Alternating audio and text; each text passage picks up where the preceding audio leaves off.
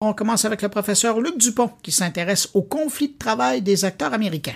Cette semaine, on se parle de la grève des acteurs et des scénaristes d'Hollywood. C'est la première fois depuis 1960 que les acteurs et les scénaristes de concert sont en grève. Sur le strict plan économique, on parle de manque à gagner de 4 milliards de dollars par mois pour l'industrie du show business en Amérique du Nord. Et selon la plupart des observateurs, c'est une grève qui pourrait durer plusieurs mois et ce pour trois grandes raisons. D'une part, l'industrie du streaming, contrairement à la perception populaire, traverse une une séquence extrêmement difficile. Dans le cas de Disney, par exemple, on perd au moment où on se parle 2,5 milliards de dollars par année. Donc l'époque des 100 milliards de dollars en investissement du côté de la production de nouveaux contenus dans l'industrie du streaming, c'est une époque qui est absolument révolue. Deuxième problème, sur le plan historique, lors des dernières négociations majeures, donc les négociations de 1960, on était dans un tout autre modèle, le modèle de la télévision classique avec ABC, CBS, NBC, donc les fameux networks, les réseaux, le broadcasting. À l'époque, la nouvelle saison à la télévision débutait en septembre pour une raison assez simple.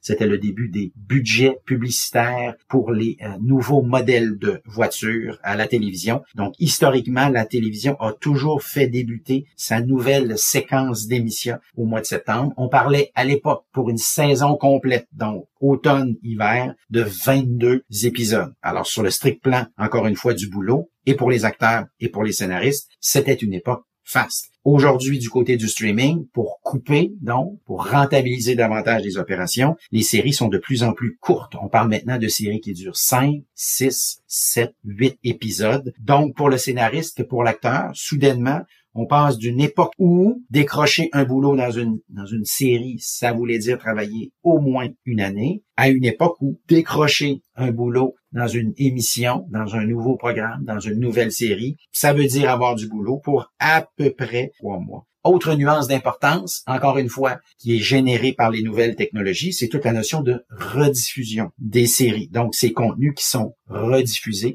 après quelques mois, quelques années. Dans les années 60, c'est un problème qui commençait à se poser et donc on avait prévu dans les contrats des acteurs et des scénaristes, on avait prévu des clauses à cet égard-là. De nos jours, à l'ère du euh, streaming, évidemment, c'est une notion qui est beaucoup plus floue. Comment rémunérer les acteurs et les scénaristes? Et je rappelle pour la petite histoire qu'avec l'arrivée des stations de télévision spécialisées dans les années 80 partout à l'échelle mondiale, cette notion de rediffusion-là, elle est devenue absolument centrale. À certains moments, on estimait par exemple que la série Star Trek, qui avait été conçue au milieu des années 60, elle était systématiquement, à peu près toujours, présentée à quelque part, à n'importe quel moment de la journée autre problème significatif. Et celui-là, il est en transformation et il est en développement. C'est toute la question de l'intelligence artificielle. Les acteurs et les scénaristes ont compris qu'à l'horizon, un problème majeur, la possibilité de générer des scénarios grâce à l'intelligence artificielle, de générer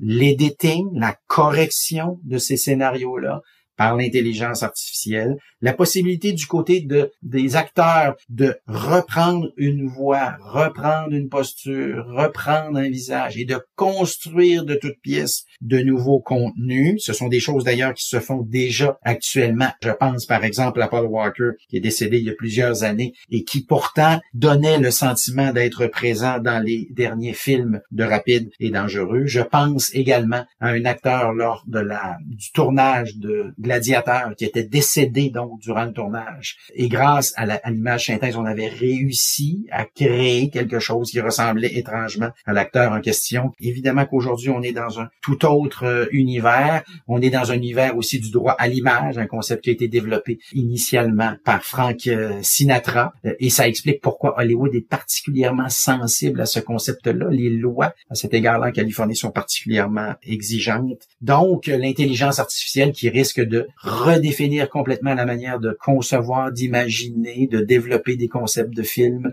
de mettre aussi face à face euh, les acteurs les uns euh, avec les autres. Ce qui est remarquable, c'est qu'au moment de cette euh, négociation, l'ensemble des grandes plateformes, je parle de Disney, de Paramount, de Warner, de Netflix également, jure qu'il n'est pas question de recourir à l'intelligence artificielle pour bâtir d'éventuelles émissions, d'éventuelles idées de programmes ou de contenu. Ce qui est assez remarquable, donc, c'est que cette sur le site de Netflix, on est à la recherche de quelqu'un dont la spécialité, c'est l'intelligence artificielle. Si ça peut vous intéresser, c'est un salaire plutôt intéressant. On parle de 900 000 dollars par année. Comme quoi, l'industrie du cinéma, l'industrie du divertissement également, dans son ensemble, est confrontée à des changements technologiques qui vont la transformer de fond en comble dans les prochaines années.